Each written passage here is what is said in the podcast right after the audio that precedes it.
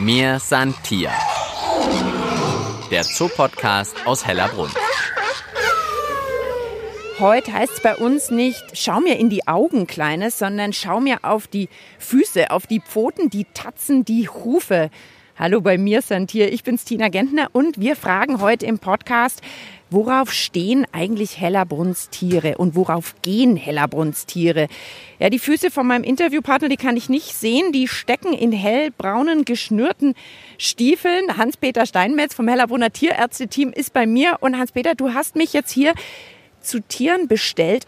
Ich glaube, deren Füße, die sind so ein bisschen, naja, im Schuhgeschäft würde man sagen, ein Allrounder für Kälte, Schnee und Eis. Stimmt das?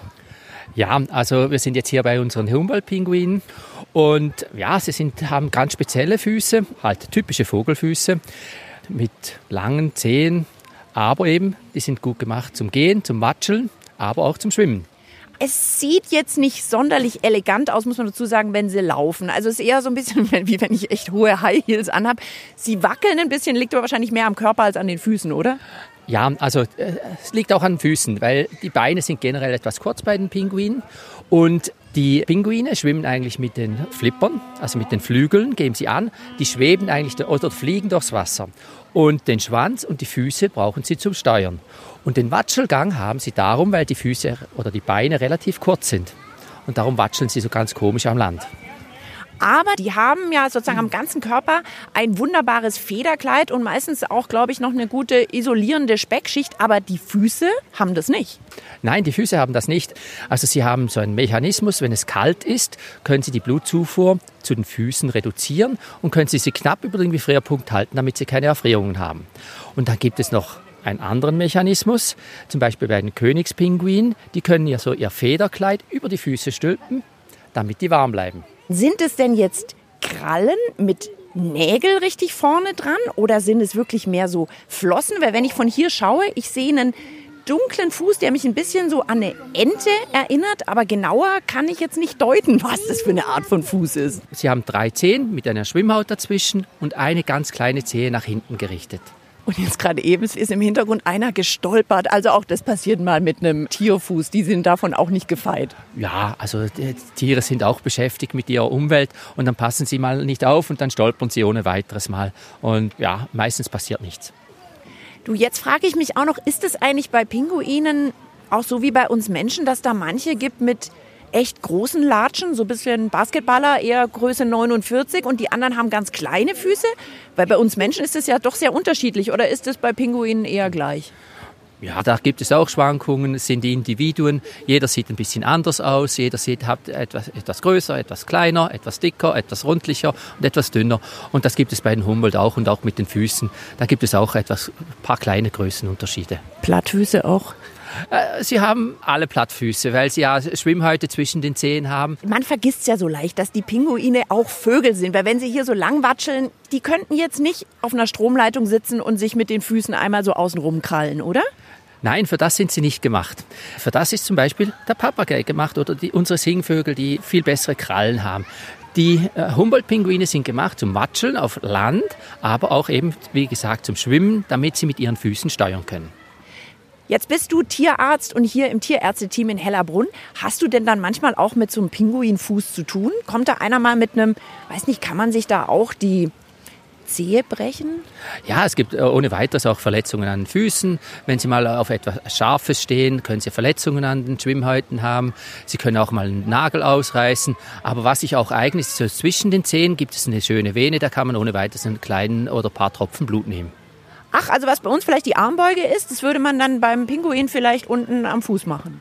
Ja, es gibt verschiedene Stellen, aber eine davon ist, zwischen den Zehen kann man äh, ein paar Milliliter Blut nehmen. Also wenn du jetzt sozusagen den Pinguinfuß nochmal zusammenfassen würdest, was macht ihn besonders oder was kann er besonders gut? Der Pinguinfuß ist universell einsetzbar. Man kann an Land gehen. Er hat schöne Schwimmhäute. Man kann im Wasser gut steuern, auch bei hohen Geschwindigkeiten, wenn sie unter Wasser fliegen. Also etwas Besonderes. Und sie sind auch manchmal warm und manchmal kalt. San Tier. Der Zoopodcast aus Hellerbrunn. Diese Folge wird präsentiert von Schöller offizieller Sponsor des Münchner Tierparks Hellerbrunn. Ja, mir sind Tier, heute geht es um die Füße der Tiere. Und wenn wir jetzt gerade eben noch über den Allrounder-Fuß der Pinguine geredet haben, dann geht es wahrscheinlich jetzt eher um so einen leisen Sprinter, vielleicht Modell Hochleistungsturnschuh mit Spikes oder was würdest du sagen, Hans-Peter? Ja, also wir sind bei den Tigern, das sind typische äh, Zehengänger und sie sind wirklich zum Schleichen da. Sie haben schöne gepolsterte Füße, sind typische Jäger und die brauchen scharfe Krallen, damit sie die Tiere packen können. Und die werden nur ausgefahren, wenn sie sie brauchen. Das hört man auch, wenn Sie vielleicht eine Katze zu Hause haben, die auf dem Parkettboden läuft, hört man nichts. Aber wenn der Hund kommt, der hat die Krallen immer draußen, da hört man immer das Klack, Klack, Klack. Und das ist bei den Tigern, da hört man eigentlich auch nichts. Das heißt, bei allen Raubkatzen sind die Krallen eingezogen? Es gibt auch Ausnahmen. Und da ist zum Beispiel der Gepard. Der Gepard braucht seine Füße nicht zum Tiere zu packen, wenn er auf die Jagd geht, sondern um schnell zu sein. Der hat jetzt die Spikes immer ausgefahren. Und er ist ein Hochleistungssportler. Und darum braucht er eben die Krallen draußen, damit er guten Grip hat in der Savanne. Ach, das heißt, die Krallen helfen mir dann dabei, um mich als Gepard abzudrücken und noch schneller zu werden. Genau, wie bei den Leichtathleten, die so Spikes unten an Turnschuhen haben, hat der Gepard eigentlich die Krallen immer draußen. Und bei den Tigern brauchen die das nicht, weil die etwas stärker sind, kräftiger und schon vom Gewicht her viel kräftiger sind. Die brauchen ihre Krallen, um das Tier dann zu packen. Die reißen auch viel größere Tiere als der Gepard. Jetzt können wir von hier natürlich überhaupt keine Kralle erkennen. Die beiden liegen unten in ihrer Höhle drin, haben jetzt wahrscheinlich die Krallen eingefahren, oder? Ja, also äh, meistens haben sie die eingefahren. Sie müssen halt wirklich äh, Kraft aufwenden, um die rauszufahren. Das müssen sie auch mit Muskelkraft machen. Aber wenn es ihnen teilweise wohl geht, sieht man sie teilweise sich so äh, anspannen und dann sieht man die Krallen ausfahren. Jetzt denke ich, als Tiger im Tierpark brauche ich die Krallen ja nicht so sehr wie jetzt im natürlichen Lebensraum. Heißt es für dich als Tierarzt dann auch, dass ihr da mal Krallen schneiden müsst? Nein, eigentlich heutzutage muss man das nicht mehr. Früher hat man das sicherlich gemacht, dass man äh, bei den Tigern Krallen schneiden musste, aber das war ein großer Aufwand.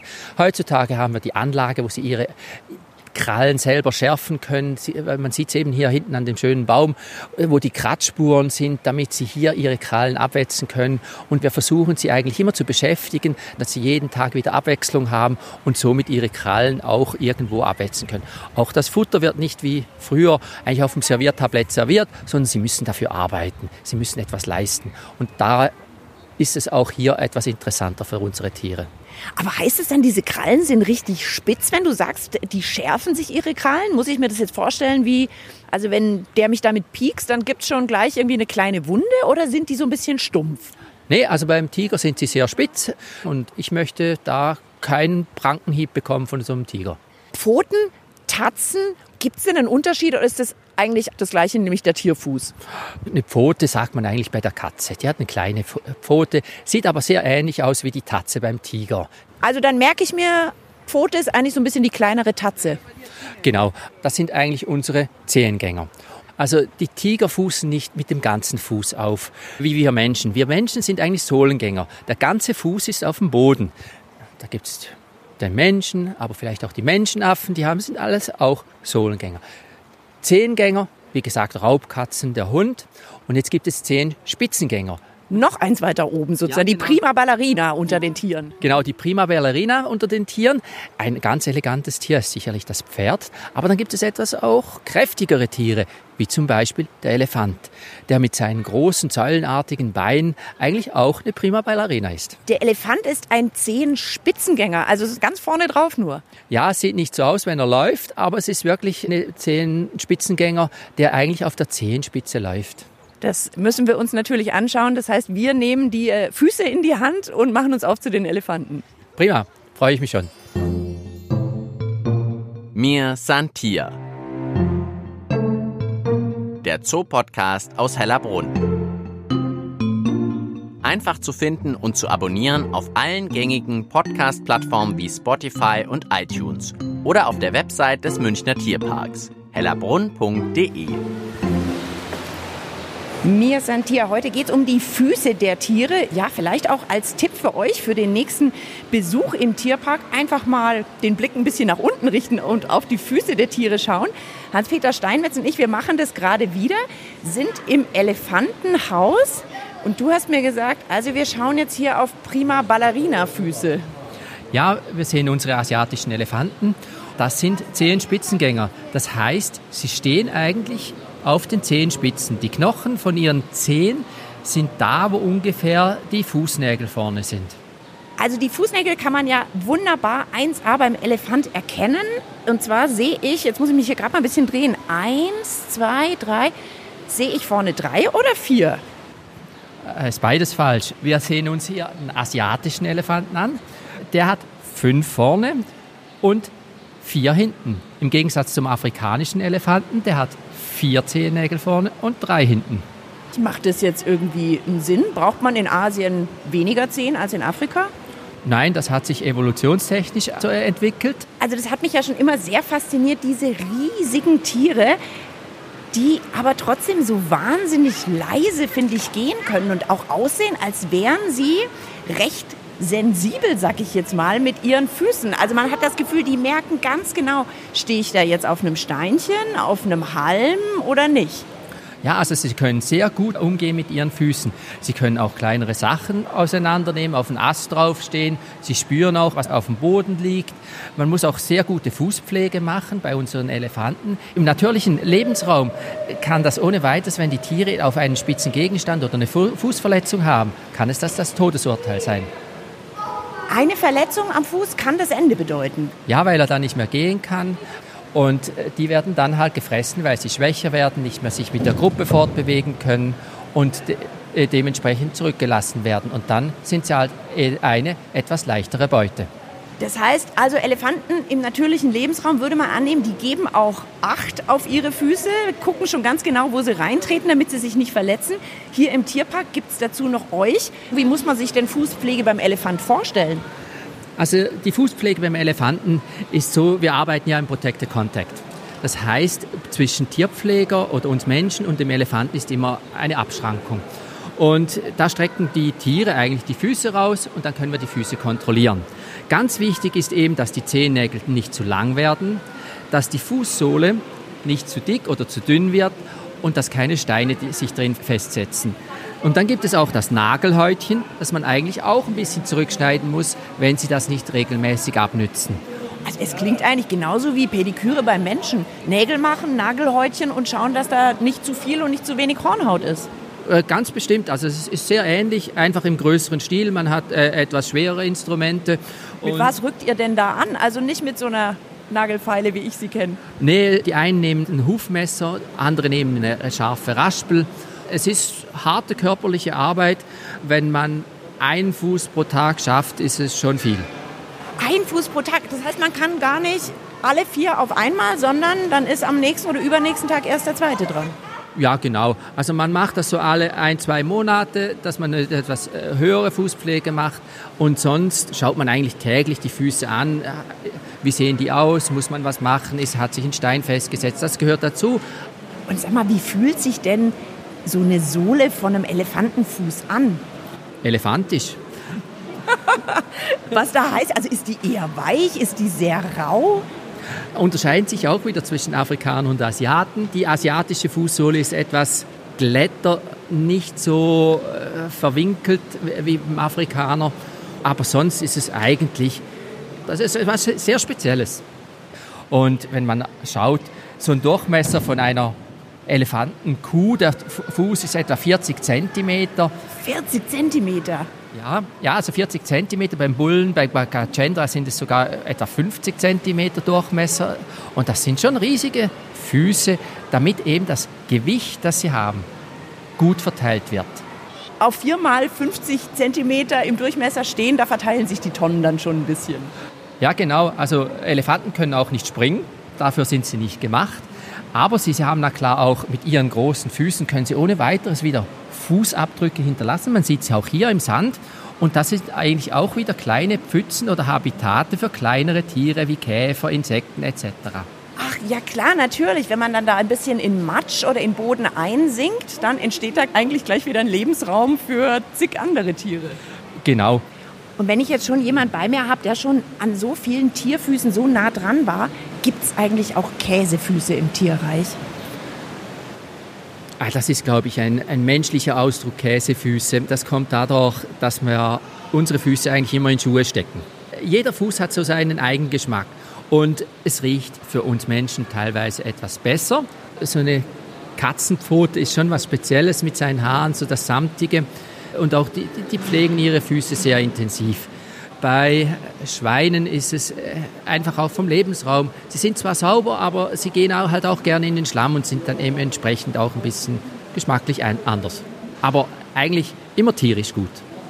Du, wie ist denn das eigentlich bei so einem Elefanten? Läuft der sich auch mal eine Blase? Nein. Also was es gibt. Blasenpflaster in der Größe wäre jetzt auch total schwierig, glaube ich.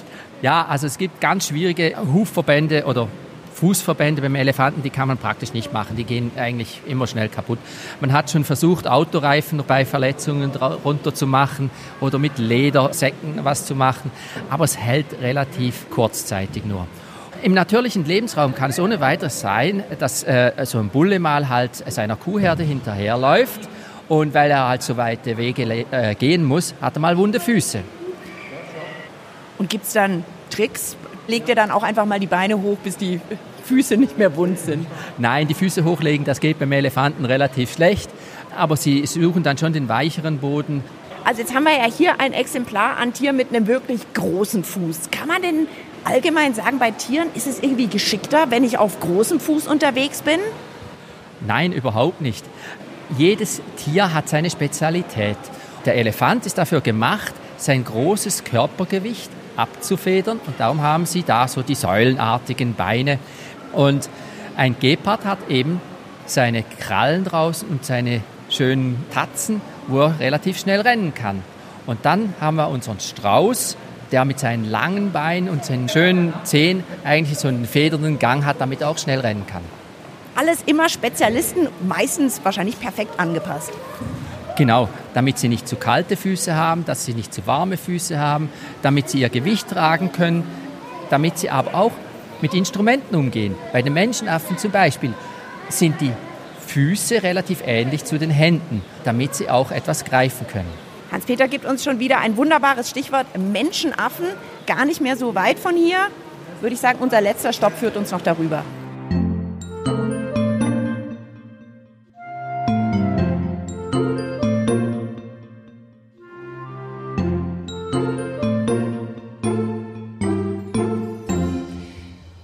Hans-Peter Steinmetz zeigt mir heute die coolsten und äh, heißesten Füße heller Bruns. Und jetzt schaue ich. Fünf Finger, fünf Zehen, gerade so wie bei uns auch. Wir sind bei den Orang-Utans, bei den Menschenaffen. Hans-Peter, ich erinnere mich dran, ich musste mal bei der Krankengymnastik mit den Zehen, sollte ich einen Bleistift aufheben und bin da echt schon an meine Grenzen gekommen für die Orang-Utans wahrscheinlich überhaupt kein Problem, oder? Nein, für die Orangs ist das kein Problem. Eigentlich sagt man, die Menschenaffen laufen auf vier Händen, weil die Zehen, aber auch die Finger sind eigentlich viel länger als bei uns Menschen. Das hat einen Vorteil, dass sie sich hier in den Bäumen viel besser fortbewegen können, viel besser halten können. Das, was sie sehr gut können, das sieht man jetzt hier äh, hinten ganz schön. Wer kann sich schon an den Hinterbeinen an ein Seil hängen? Ach Gott, der hängt ja kopfüber. Das habe ich gar nicht gesehen. Der hing jetzt sozusagen im, im Handstand oben mit den Füßen eingehängt im Netz mit Kopf nach unten. Ja, genau. Mit Kopf nach unten an einem Fuß können sich ohne festhalten. Also man sagt auch, Menschenaffen sind sechsmal so stark wie wir Menschen. Also wenn die was festhalten, dann lassen sie so schnell nicht mehr los. Wir sehen jetzt hier ganz schön, wie, wie lang die Zehen sind oder wie lang die Finger sind.